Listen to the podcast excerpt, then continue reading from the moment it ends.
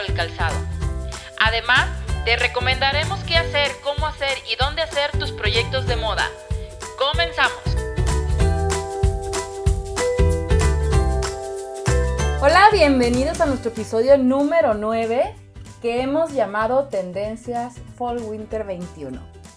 Yo soy Lluvia Mezcua, saludo a todos los que nos están escuchando y los que nos han seguido dando clics y por supuesto saludo a mi compañero Hugo. ¿Cómo estás? Hola Lluvia, muy bien, ¿y tú? También bien, muchas gracias. Sí, reiterar este agradecimiento a todas las personas que nos, que nos están escuchando, que nos dejan sus comentarios, que nos dicen qué les parece, qué no les parece. La verdad es que estamos muy, muy agradecidos con la, con la respuesta que hemos tenido.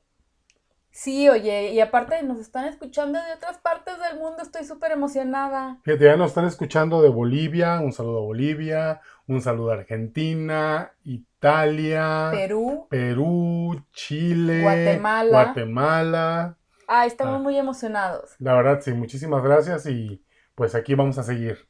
Así es. Y bueno, Lluvia, a ver, ¿que ¿de qué vamos a hablar hoy? Porque vamos a tener mucha carnita. Así es, pues vamos a hablar de las plataformas para investigación de tendencias de moda. ¿Cómo ves? Muy bien, a ver, pues, explícame por qué. Pero me gustaría primero eh, explicar qué es una tendencia como tal, ¿no? ¿Qué es una tendencia? Una tendencia es una corriente o preferencia hacia determinados fines que va creando un estilo, dejando huella en un periodo temporal. O sea, lo que está de moda.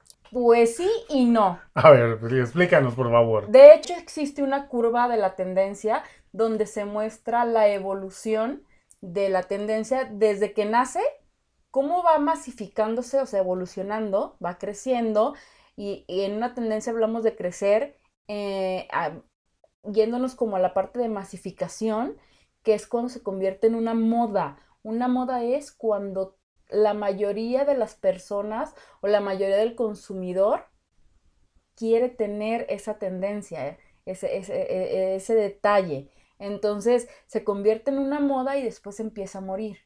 Sí, de hecho, en esta película de El Diablo viste a la moda, como le pusieron aquí, hay un ejemplo, ¿no? Cuando está la protagonista Andy, que es la actriz Anne Hathaway, entra a una junta.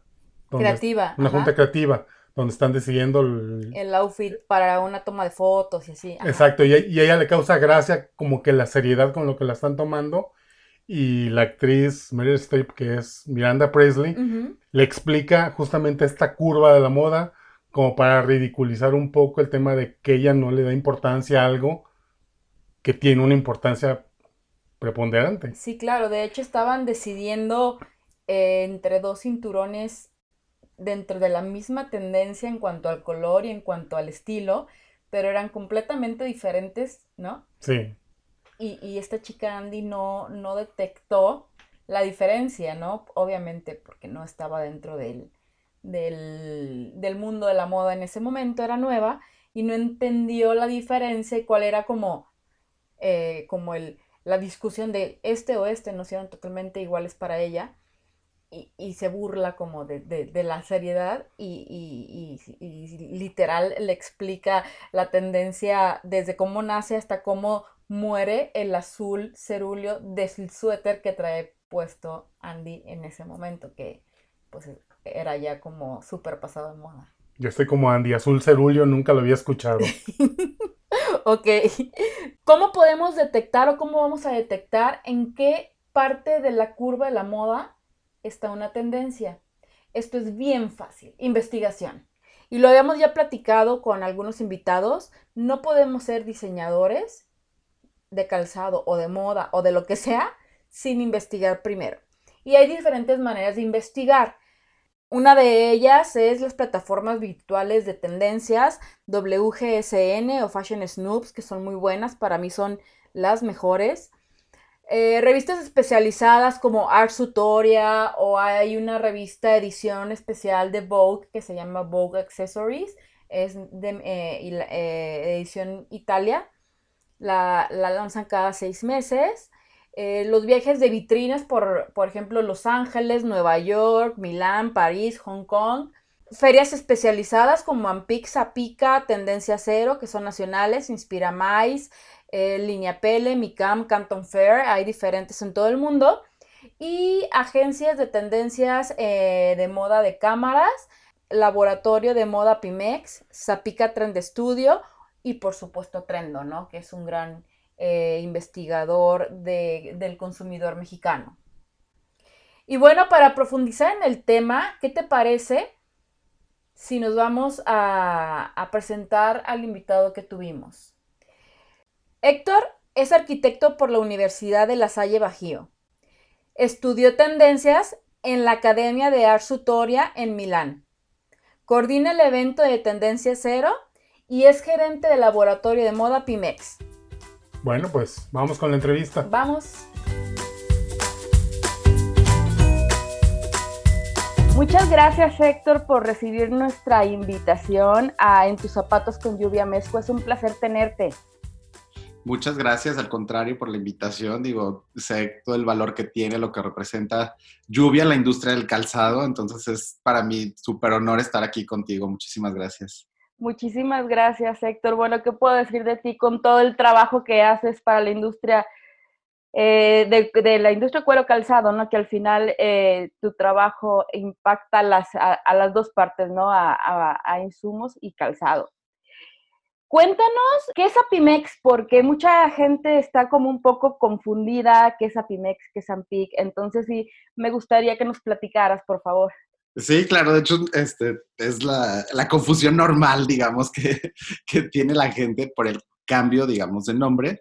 Eh, les cuento, Apimex es la Asociación de Proveedores Industriales Mexicanos, es decir, toda la parte de proveeduría.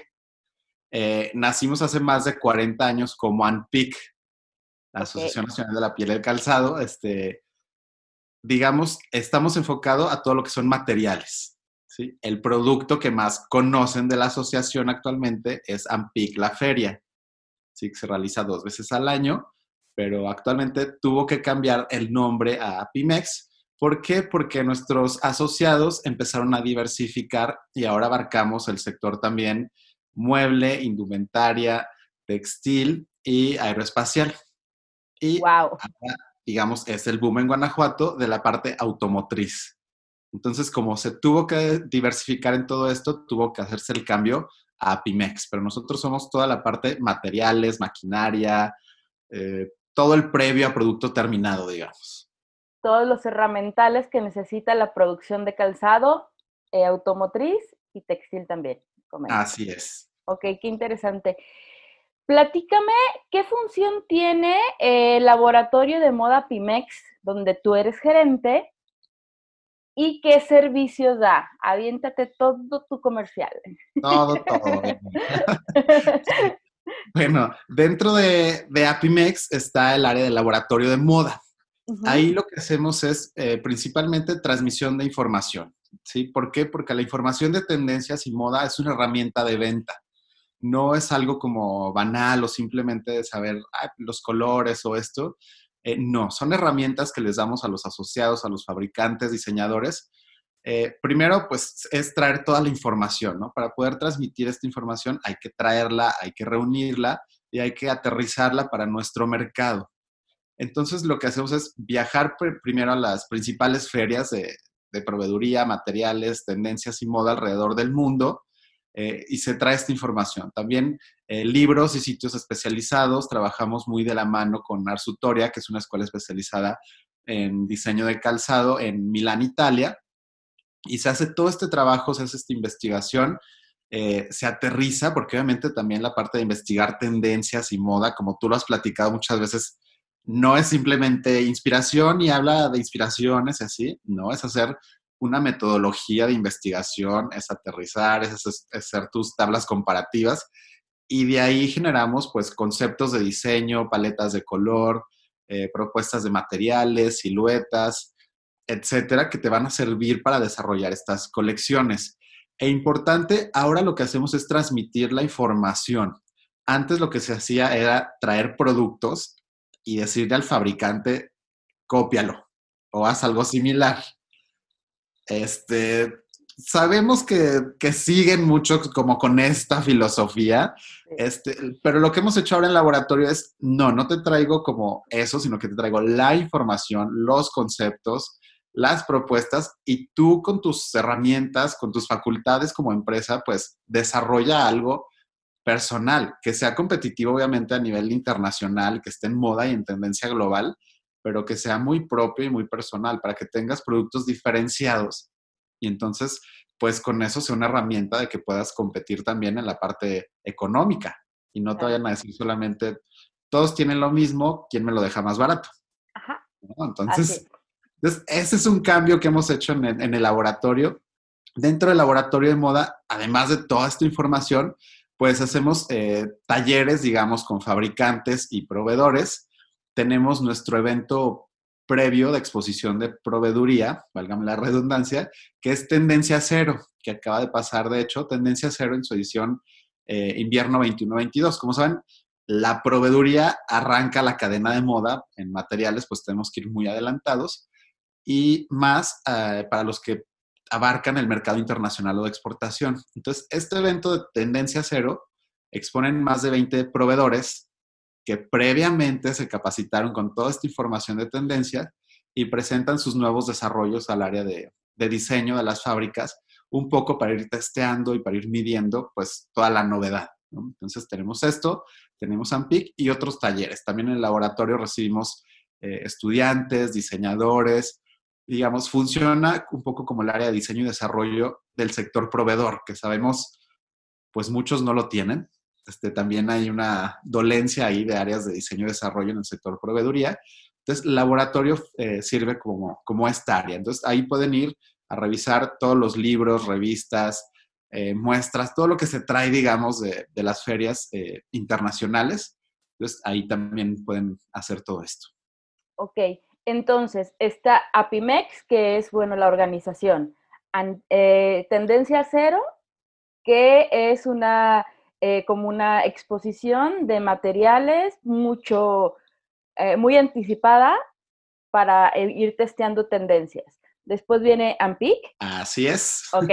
AMPIC ya es la feria que todo el mundo conocemos, bueno, todos los que nos dedicamos al calzado, marroquinería, conocemos AMPIC. AMPIC, ¿qué cambios ha tenido? Cuéntanos. Sí, AMPIC ha ido evolucionando, imagínate, en todos estos eh, años, o sea, más de 50 ediciones ya de la feria, este, más de 40 años, digamos, realizándola, pues ha ido evolucionando. Ahora, eh, ya te cuento, va a ser AMPIC de manera virtual nuestra siguiente edición, que es 3, 4 y 5 de noviembre.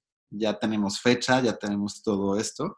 Eh, entonces, pues es un reto, pero es importante porque así abarcamos también mercados internacionales de manera más directa.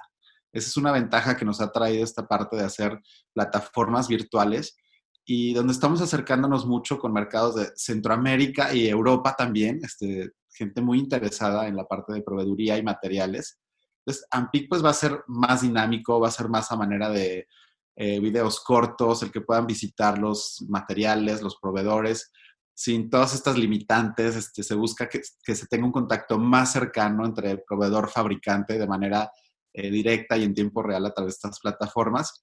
Y pues así es como, como ha ido evolucionando, ¿no?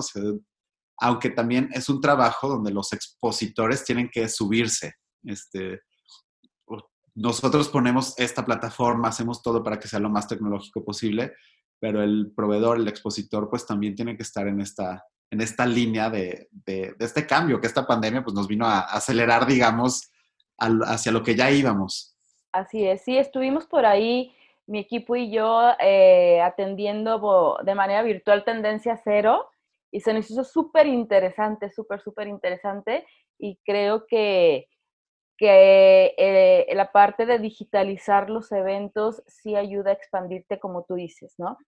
Ahora, tú eres experto en los viajes, viajas muchísimo y te envidio como loca. Entonces, platícanos cómo viajas ¿Qué haces en tus viajes? ¿Cómo es el proceso de, analizar las tendencias ¿no? y, traer toda la información? que es el core de tu, de tu, de tu trabajo. Sí, eh, bueno, primero, ¿se imaginan como que yo viajo y voy, ya sabes, que al museo y el restaurante, estoy sentado tomando la copa mientras este, sonríe? No. Mientras tomas nota en tu libreta de bolsillo, ¿no?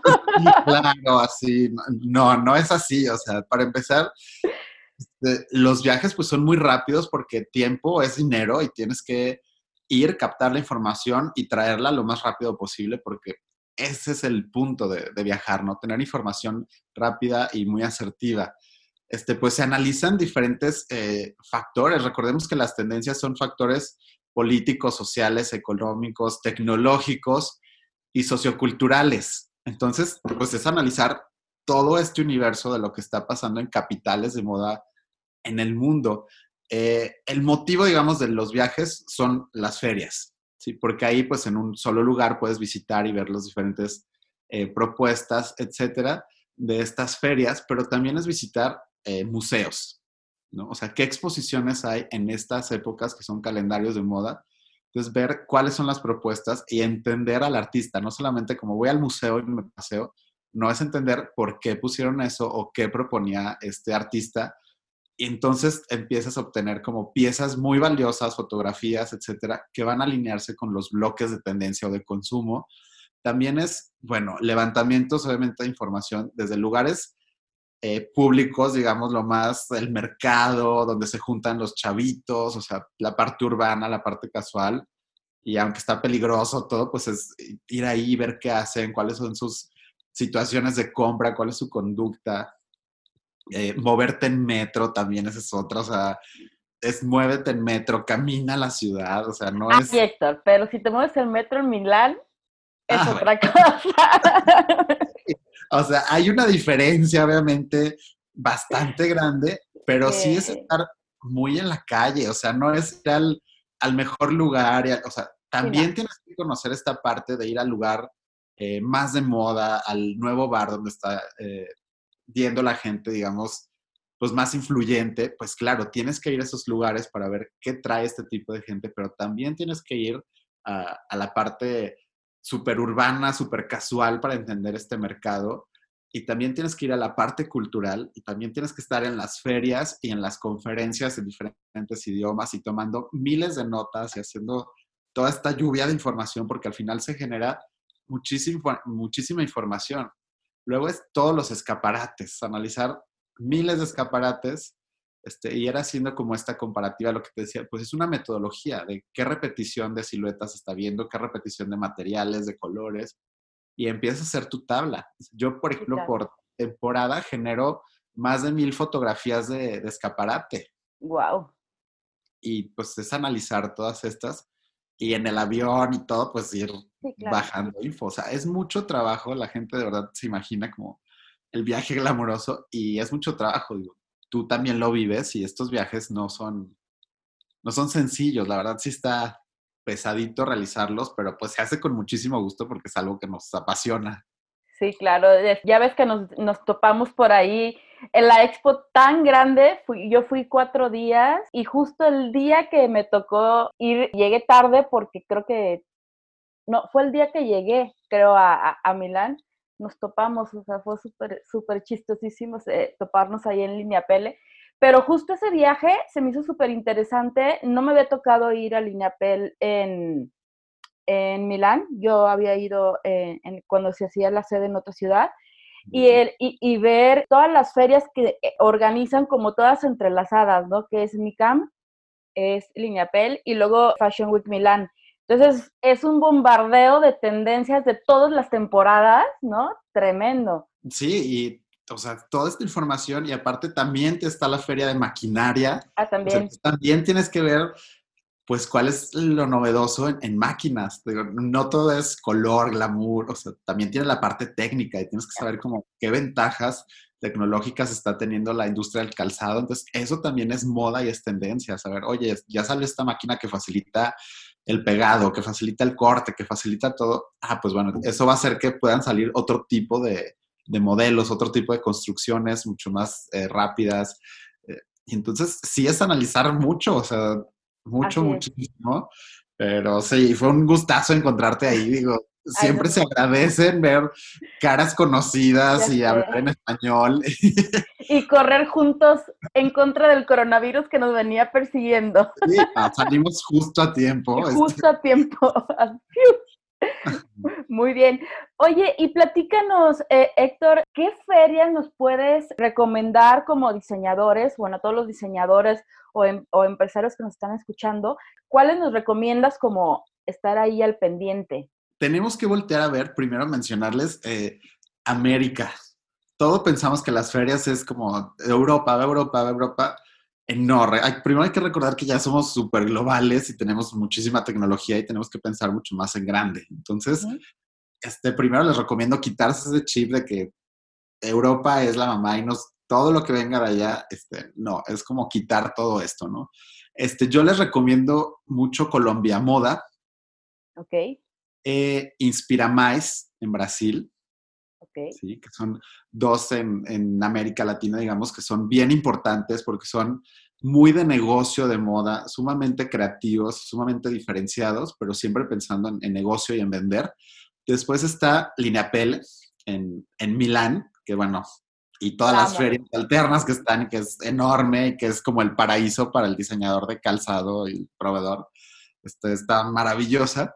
Y en mi punto de vista, eh, Premier Vision en París es súper completa. Entonces es una feria eh, que está interesantísima, es gigantesca y es eh, integral, porque la moda aparte es integral. Entonces tiene un pabellón de calzado, uno de joyería, uno de indumentaria, uno ya de fabricantes, uno de, diseños estampados, este, es uno de tecnología. Entonces te da un panorama eh, enorme, digamos, o súper integrado de lo que son las tendencias y lo que es la moda. Entonces ahí eh, son las ferias que me parecen importantes. Obviamente las de Asia, que ya es como mucho más negocio, digamos, ya es como tus ideas, aterrizarlas para que se desarrollen, digamos, o, se fabriquen. Ya dependiendo del tipo de producto, pues es la, zona en, Asia donde podrás este, vincularte. Y todas estas ferias, Lineapele, eh, Premier Visión, también tienen eh, otras ferias pequeñitas, digamos, en Nueva York. En Nueva York también se hacen este, previos de estas ferias, entonces, pues puede quedar más en corto, digamos, eh, viajar a, a Nueva York. Y obviamente, además de las ferias, visitar escaparates para el mercado mexicano, pues Los Ángeles y Nueva York es vital, ¿no? Dependiendo de la temporada. Entonces ahí pueden hacer un muy buen levantamiento de información eh, y es lo que yo les, les recomiendo. Muy bien, Héctor, muchísimas gracias por las recomendaciones. Ahora, ¿cuál crees que es el papel que va a jugar el diseñador con todos estos cambios a nivel de tendencias? O sea, ¿qué va a cambiar? Uy, pues el diseñador creo que se vuelve vital vital para la industria, este, vital para las empresas que, están como sobreviviendo, subsistiendo, porque esa es una realidad. Creo que el diseñador puede ser el elemento diferenciador de, los demás, ¿no? Entonces creo que eh, ahí como empresarios, como dueños, este, es bien importante que le den importancia al diseñador y al creativo, que confíen, ¿sí? Y primero porque la creatividad no cuesta, Así es. Y es una inversión que tienes en una persona y no cuesta. La creatividad, más bien hay que dejarla fluir y va a hacer eh, pues lo diferente. Tienen que estar alineados a tendencias, sí, pero tienen que ser muy sensibles con que las tendencias y con que el nuevo consumidor va a querer una adaptación de las tendencias para tener productos, digamos, que puedan darle más vida o que sean productos más combinables o que, que la inversión al comprar un producto de calzado, marroquinería, etcétera, pues digas, vale la pena porque vamos a, a ser mucho más conscientes en qué compramos. Entonces, como creativos tenemos que pensar mucho también ya en eso, ¿no? En dar soluciones, porque para empezar eso, el diseñador está para dar soluciones, el artista está para otra cosa y el diseñador está para dar soluciones de una manera estética. Entonces, pensar en todo lo que está pasando, cómo aterrizarlo y entender muy bien hacia quién va nuestro producto. También muchas veces el diseñador es muy soñador y cree que su mercado es de nuevo Europa o Asia, si hace sneakers o algo así. Sí, está increíble, somos globales, pero hay que ser muy conscientes primero de, pues, de la morfología primero del, del, consumidor latino. Este, para empezar, por ejemplo, el pie pues, latino sabemos que es más gordito, como un tamalito. Desde ahí las preocupaciones al diseñar cambian. Claro. Entonces, queremos hacer un zapato súper afinado y así. Súper pues, puntual. Deforme. Sí. Es primero entender mucho eso, ¿no? Creo que eh, este cambio, esta pandemia nos tiene que traer mucha conciencia de que nuestros productos tienen que ser mucho más asertivos y pues mucho más eh, analizados de para quién van. Y esa es una responsabilidad del creativo. Entonces, si quieren que les den confianza, diseñadores, pues también sean asertivos y se, piensen más en como empresario, ¿no? Sí, creo que, que para poder ser asertivo como diseñador, como tú lo dices, y tú lo haces, es la investigación, el análisis y la confirmación, ¿no? O sea, eh, también mucho diseñador eh, creemos que podemos ser solo con nuestra creatividad hacer dinero, ¿no? Y al final no, tienes que analizar, tienes que, eh, por ejemplo, dentro de una fábrica, ir de la mano con finanzas, con compras, con ventas, o sea, eh, eh, como que el área de diseño es donde se, se enlazan todos los departamentos, reúnes toda esa información y entonces propones un, un producto comercialmente exitoso, ¿no? Ah, claro, esa es otra y sí, importantísimo como lo mencionas. O sea, ahorita tienen que trabajar de la mano diseño, mercadotecnia y ventas. O sea, ventas te dice qué productos sí están vendiendo bien, qué te están comentando. Este, y entonces mercadotecnia y diseño hacen una estrategia de inicio, o sea, qué es lo que vamos a querer comunicar. Entonces necesitamos un producto de este tipo. Y entonces el diseñador empieza a trabajar ya en, en diseños, ¿no? Entonces, sí es trabajar de la mano, o sea, ya el diseñador no es eh, egoísta, el diseñador no puede ser un área independiente, tiene que ser eh, colaboración con todas las demás áreas, tiene que conocer de números y tiene que conocer de tendencias y tiene que estar investigando de todo, o sea, el diseñador tiene que abrir su mente ya mucho más. Así es. Héctor, ¿cómo va la generación de producto sostenible, de insumos sostenibles? están muy preocupados, este, la industria proveedora, obviamente, porque sí es un cambio y una necesidad que se tuvo que cumplir de manera inmediata y no se había hecho como un proceso de testeo, como dices, que es eh, probar pues, todo lo demás. Este, no se había hecho este proceso, pero ya están avanzando, se están haciendo muchas pruebas. Este, se están haciendo, por ejemplo, suelas con fécula de maíz, se están haciendo materiales eh, con mango, con manzana, con agave, este, curtidos 100% naturales, eh, cueros recuperados. Se está trabajando mucho, la verdad sí es este, algo importante y nosotros les estamos promoviendo el que no sea un greenwash, que no sea el que porque le pones un elemento vegetal ya es eh, sustentable, sostenible, no. O sea, no, es real que lo sustentable tiene que ser la parte social, la parte económica y la parte ecológica. Entonces también Adelante. engañar como a la gente, ¿no? Y es algo que, que, estamos trabajando mucho con ellos porque sí, hicimos como un listado de necesitamos saber quién tiene productos y bueno, salieron muchísimos, ¿no? Y que pues lo sustentable era, no sé, que el empaque o, este, dices, sí, es una ayuda pequeña, pero necesitamos más como industria y se está haciendo y se está experimentando y la verdad... Eh, hay muchas empresas muy preocupadas porque pues es el futuro, o sea, vamos hacia eso. Ya lo estamos viviendo, ya es una necesidad, pero necesitamos tener productos realmente sustentables. Sí, claro, a mí me impactó en Línea Pele que el 95% de los stands era sostenibilidad, con miles de certificaciones y demás. Y cuando llegué aquí a México dije, necesitamos tenerlo ya porque, o sea, es ya. Y, qué bueno que ya nuestra industria mexicana está empezando a, trabajar en eso, porque también creo que la industria de la producción de calzado depende mucho de la industria de producción de insumos. Entonces, creo que, amigo, te va a tocar, te va a tocar arrancar. Sí, totalmente. O sea, pues, ¿de qué te sirve pensar en un producto, en un calzado, o sea, de esta línea si no tienes con qué hacerlo? ¿No? Y también es trabajar mucho de la mano, porque no le toca al proveedor de corte, ¿no? Por ejemplo, tienes tu material de corte eh, sustentable, sostenible, pero no tienes el pegamento que funciona con ese. O le pones algo que no es contaminante y la suela resulta que es súper contaminante o así. es, es, un trabajo muy de equipo en, en todo. Todo el proceso tiene que, que estar trabajando, digamos, en esta línea. Entonces, sí es algo complicado. También los creativos o diseñadores tienen que entender que no es fácil porque luego muchos se quejan, es que en México no hay, es que en México no hacemos nada.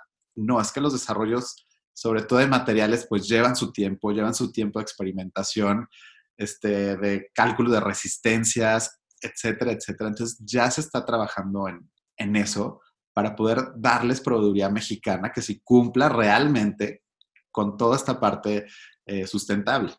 Claro, porque se puede desarrollar un producto sustentable, pero también tiene, tenemos que ver, como dices, estas pruebas de resistencia, porque eh, eh, la, industria del calzado depende mucho de químicos, de maquinaria, cambios de temperatura, eh, resistencias al montado y demás, y entonces no podemos lanzar un producto para calzado sin hacer este tipo de pruebas en todas las posibilidades y en todos los tipos de zapatos y en todas las maneras de producir calzado. Sí, y además que es eh, habitable, o sea, va un pie, va adentro, entonces también es eso, se tiene que pensar en confort, se tiene que pensar en que no eh, transmine algunos contaminantes al pie, o sea, son muchos, muchos factores. La realidad, el diseño de calzado, la industria de calzado es enorme y dependemos de muchísimos elementos, o sea, desde el hilo con el que se cose el pegamento, la maquinaria, la pintada, la agujeta, la plantilla, el forro. O sea, es un universo enorme y muchos factores para llegar a un par de zapatos que ven al final en escaparate. Así es. Cerca de 400 procesos y cerca de 200 eh, insumos, ¿cómo ves? Sí, para sí, hacer un par de zapatos. Tremendo. Los consumidores no lo entienden, de verdad creen como que el fabricante de calzado tiene así un, cajones y ya saca piezas y las arma y así.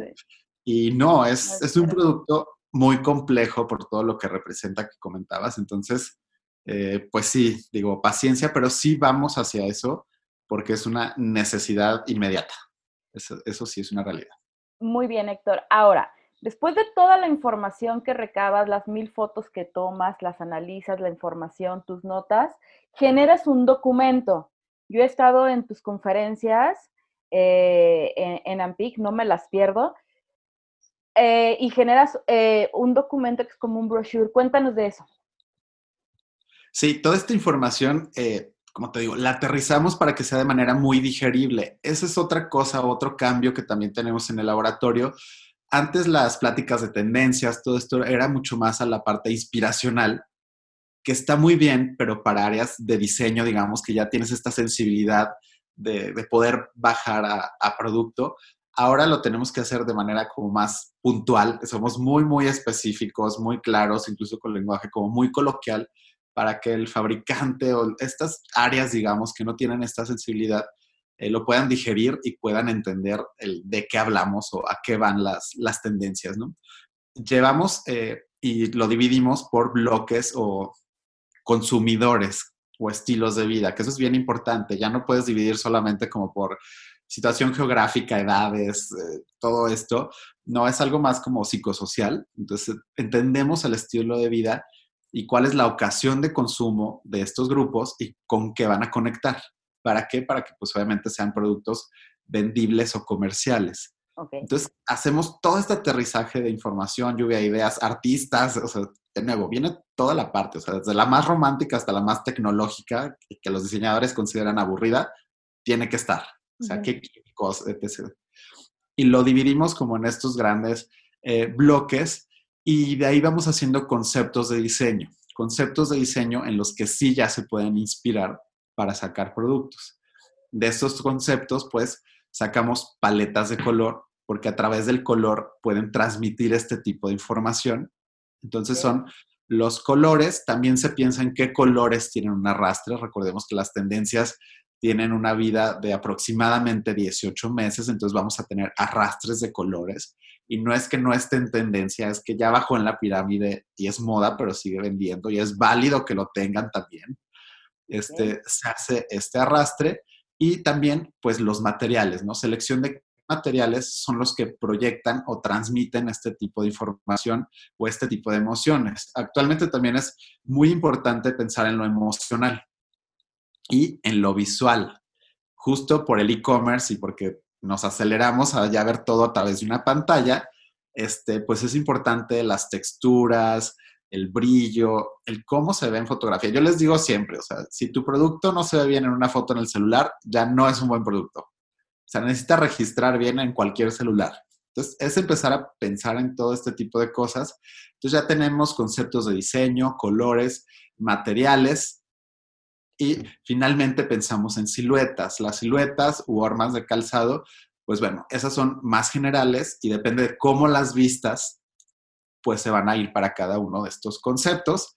Y cada uno de, estos bloques, pues también lo, vinculamos o les recomendamos a algunos artistas, ya sea eh, digitales o si plásticos, etcétera, en los que se pueden inspirar para complementar estos conceptos. Entonces, digamos que ya les damos todas las herramientas y ahora sí es como trabaja, ¿no? O sea, ya empieza a crear tu, tu colección y pues es una información muy, muy asertiva, muy completa. Procuramos que la paleta de color no sea tan amplia, porque la realidad es que como fabricante de calzado, pues no tienes, no puedes tener un stock enorme así de 10 tonos de amarillo y 5 de rojo, o sea, tienes que elegir un amarillo, un rojo, etcétera. Entonces les damos como estas paletas mucho más eh, pequeñas, digamos, pero en la que pueden moverse como en rangos de color. O sea, dentro de este tono de amarillo, ah, bueno, puedes hacerlo más blanqueado o más oscuro, etcétera. Entonces, así les vamos dando como estas eh, herramientas para ser competitivos en el mercado nacional y en el mercado internacional también. Digo, hay, hay colores que funcionan y son moda o tendencia muy fuerte en el mercado internacional, pero que en el mercado latino, mexicano, pues no funciona nada. Así es. ¿Y este documento, cómo lo llamas y cómo podemos acceder a él? Sí, es la guía de tendencias, es una guía de tendencias que eh, la vendemos directamente en Apimex. Por ejemplo, esta edición de primavera-verano 21 son más de 160 páginas y hacemos la versión Pocket, que son como 10 páginas, que esa ya la puedes imprimir y traerla como buscando proveeduría, etcétera. Además, les estamos enviando fotografías de escaparate y todo esto. Y la pueden adquirir directamente en Apimex o en mi correo, que es moda.lma.apimex.org y ahí les mandamos la información. Se genera cada temporada, este, dos veces al año y pues digo, creo que es una herramienta muy buena para, para poder trabajar. Ok, y se genera a la par de la feria de Ampic, ¿no? O sea, para que los diseñadores o los empresarios que nos están escuchando más o menos tengan en qué fechas. Sí, digamos que en mayo tenemos la versión de primavera y en octubre la versión de invierno. Ok, eh, ¿con un año de antelación? Con un año, sí, para que no vayan a creer. Este, este mayo salió la de primavera-verano 21 y ahorita ya estamos por terminar la de otoño-invierno 21-22. Ok, perfecto. Eh, tres consejos, Héctor, que le pudieras dar a los diseñadores, a los creativos, a los empresarios de calzado para poder eh, lanzar colecciones con éxito para la próxima temporada con todos estos cambios? Hijo. Está bien complicado.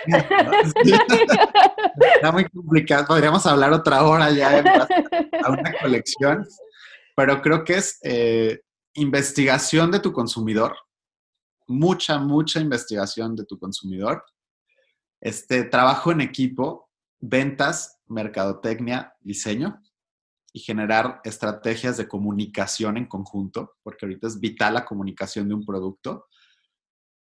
Y eh, yo creo que es una temporada o es lo que viene por la recesión, digamos, es que adapten las tendencias a su mercado. Este, es un tiempo de bajarle un poquito como a la intensidad que, que ya traíamos, entonces hacer una adaptación para generar productos que tengan una vida útil más larga, que sean más combinables, más durables, con más calidad. Entonces creo que es lo que les recomendaría. Solo en tres puntos, ¿eh? porque podría recomendar muchas cosas, pero, creo que es lo más importante para, para partir este, y realizar estas colecciones. Ok.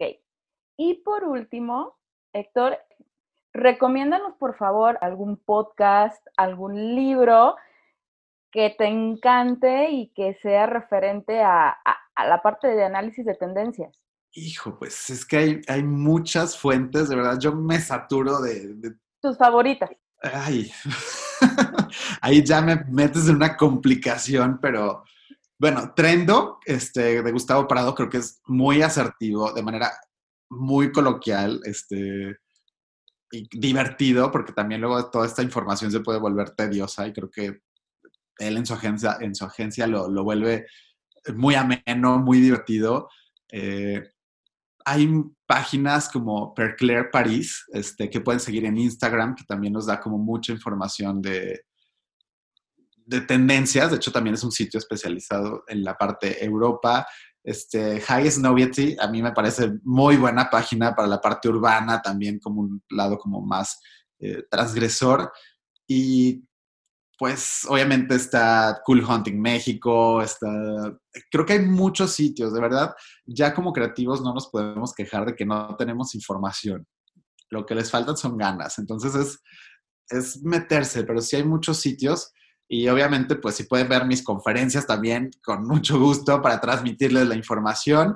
Y sé que tú también estás muy en contacto con los diseñadores y todo, entonces también pues eh, que te escuchen, que vayan a estos encuentros, que vayan a estos eventos donde se transmite la información de manera gratuita y de la manera pues más certera y de verdad eh, validada, porque es en base a una investigación y una metodología eh, que hay detrás, ¿no? Entonces, eso es importante también un trabajo de mucha gente especializada, ¿no? Que, se encarga de, todo, todo tu equipo se encarga de, hacerlo de manera profesional y totalmente enfocado al punto comercial. Y al final creo yo que lo que queremos es vender. Sí, claro, que vean esto, o sea, las tendencias son herramientas de venta. No es la información y donde me veo con otros creativos solamente para saludar, no, son herramientas y que así las tomen los, los diseñadores, los creativos, los empresarios de, moda, que lo vean así, como estas herramientas validadas. Muy bien, pues muchísimas gracias Héctor por, por compartirnos tu valiosa información. La verdad que admiro muchísimo tu trabajo, te conozco de cuando empezabas y has crecido y evolucionado muchísimo y, sabes que, que, soy una admiradora tuya de, y de tu trabajo. No, hombre, muchísimas gracias. Digo, me siento súper halagado porque pues cuando yo empecé ya, ya te admiraba. Entonces fui creciendo y siempre admirándote como creativa, como eh, mujer trabajadora, como parte aguas en la industria de, calzado y un ícono de diseño en, Jalisco, en, en, esta industria que es tan, tan complicada y que has estado siempre desde año tras año tras año y siempre vigente. Entonces, eh, felicidades y muchísimas gracias por la invitación, Lluvia. Muchas gracias, Héctor. Pues esto fue En tus zapatos con Lluvia Mezcua y nos pusimos en los zapatos de Héctor Jauregui.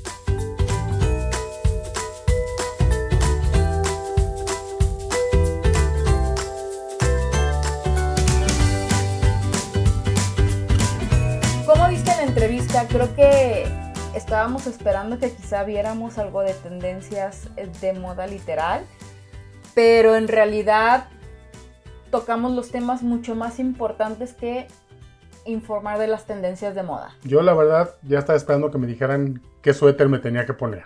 No, no, no, no, no. Eh, el objetivo era hablar como de todo ese proceso y, y, conocer de dónde vienen las tendencias y que no es nada más un grupo de monitos super fashion que se sientan en una mesa a tomar café en Italia y decir, ah, esto viene de moda. Viene el azul cerúleo. Viene el azul cerúleo y bla, bla. No, o sea, es de verdad un trabajo extenuante. Eh, es, una, es un resultado de eh, la situación social, política, económica, cultural, bla, bla, bla, bla, ¿no? Entonces, sí es un tema importante que, que, habría, había que tomarlo en cuenta. Y como lo platica él, ¿no? o sea, la importancia de la investigación de materiales, eh, cómo el diseñador es un, ya tiene que ser un elemento diferenciador, cómo coincide con todos nuestros invitados que hemos tenido, Así es. que el, el, papel del diseñador tan importante en aportar soluciones, en que tienen que ser asertivos en sus diseños. Aterrizados. Y tener esta mentalidad como de empresario Así es. para que combinen esfuerzos con la empresa con la que estén o con su proyecto y no sea este concepto de diseñador fantasioso que antes había. Así es. Sino así es. que sean productos totalmente aterrizados.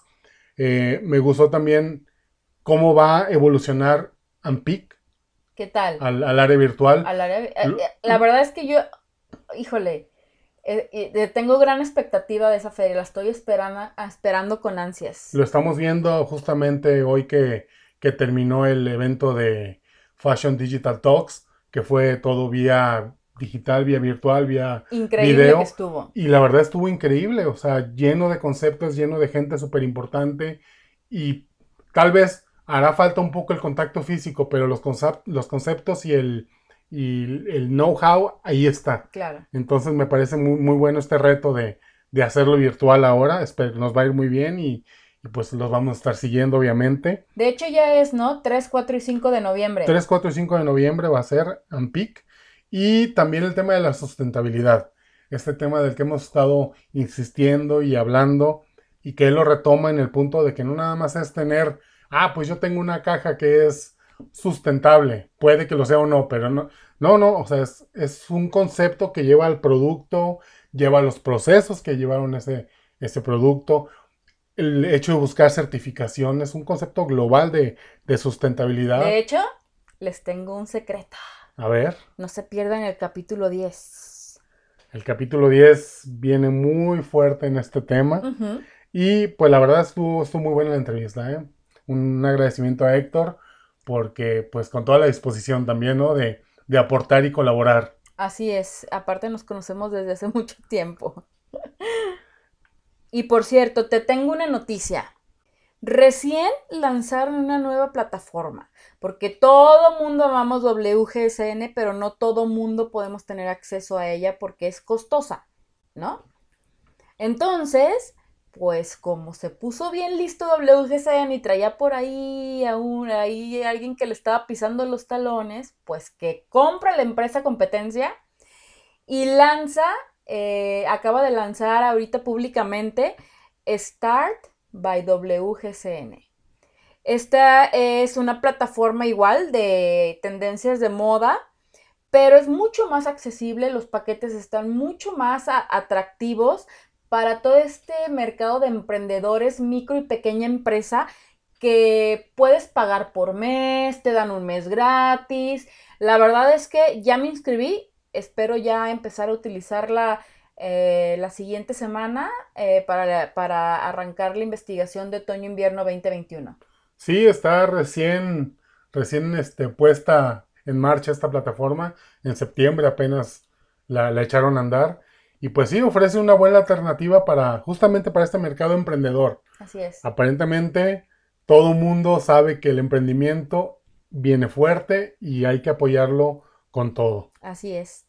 Oye, ¿y cómo estuvo eso de que te encontraste a Héctor en Milán? Sí, fíjate que eh, eh, justo en febrero, finales de febrero, me lanzo a, a Milán a la expo de MICAM, de producto terminado en calzado y línea pele de insumos.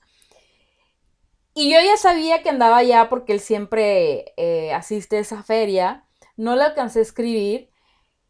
Y el día que yo llegué a, a la expo, eh, ya había ese, ah, movimiento y, eh, de, coronavirus en, en Oriente y entonces la feria estaba llena de orientales y entonces, bueno, un montón de, de situaciones como de mucho cuidado y de mucha prevención.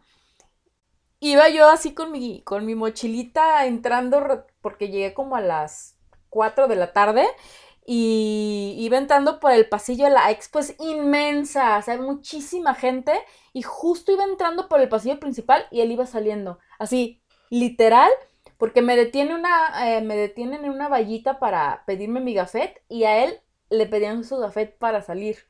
Entonces nos topamos, ya nos saludamos, nos tomamos la foto típica, bla, bla, bla. Pero fue súper chistoso. Digo, Milán es muy chiquito, pero, pero en tiempo, o sea, pudimos no encontrarnos. Claro, y me imagino que también te has de haber encontrado a otras personas en otros viajes, ¿no?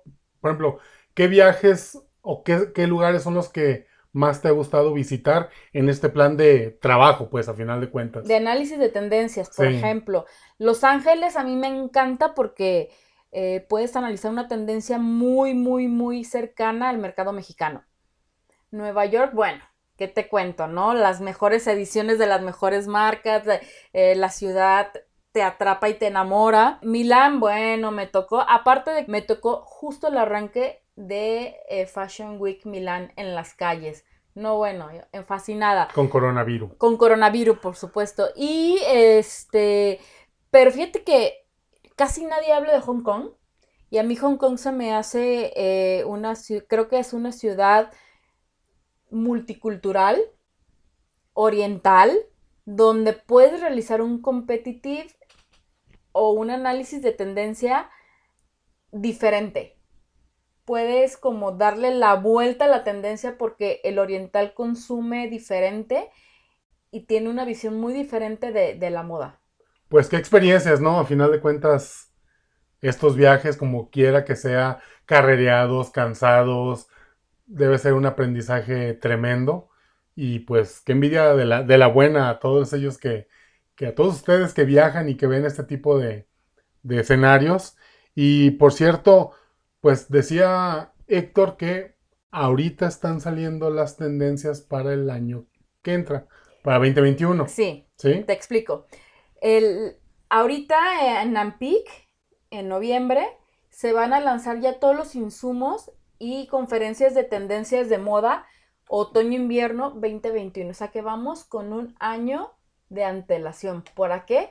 Para poder analizarlas, decidirlas, aplicarlas y generar los muestrarios para después venderlos y para después producir. Entonces siempre es bueno trabajar las tendencias de moda entre un año y un año y medio de antelación al lanzamiento de la colección. Wow, pues súper interesante. La verdad es que da para, para muchos podcasts. Así es. y los vamos a aprovechar. Así es. Bueno, pues tienes algún anuncio por ahí. Sí, tengo unos anuncios importantes que darles. Recordarles nuestro Instagram del podcast para que nos dejen sus comentarios, nos den like, nos sigan y todo ese rollo. Eh, ya lo tenemos, se llama arroba en tus zapatos podcast. ¿Y qué crees? Les vamos a tener una super sorpresa este domingo.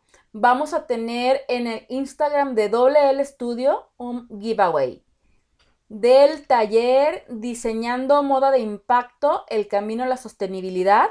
Estén atentos porque lo lanzamos el domingo, cerramos el lunes y ya por último estamos cocinando una sorpresita por ahí en WL Studio. Ya se los haremos saber el siguiente podcast. Bueno, esperamos sus comentarios en el Instagram del podcast, en tus zapatos podcast. Esperamos también que se pongan muy listos este domingo para ver la, la mecánica del giveaway. La verdad es que la verdad es que es un gran curso este de sostenibilidad que hay que aprovecharlo. Es una super experta. Y pues nada, muchísimas gracias, Lluvia. No, muchísimas gracias a ti por acompañarme cada episodio. ¿Dónde te em, encontramos? Platícanos. Pues a mí me encuentran como Lluvia Mezcua en Instagram, Face, Twitter, en TikTok también. Aunque todavía no bailo, pero bueno. Entonces, ¿para qué? y bueno, pues nos despedimos. Aparte, antes de despedirnos, de que ahorita que decías de TikTok, si André Marín el comentarista de Fox Sports ya tiene TikTok, ya todos podemos tener TikTok. Ok, perfecto. ¿No? Bueno, pues muchísimas gracias a todos. Muchas gracias por escucharnos y nos vemos la próxima. Mm, sí, nos vemos la próxima. Yo soy Lluvia Mezcua, nos escuchamos en el episodio 10. Gracias, chao.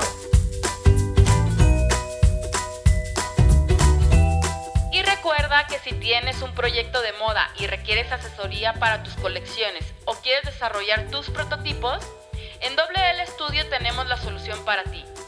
Visítanos en wlstudio.com.mx donde podemos ayudarte a materializar tus proyectos de moda.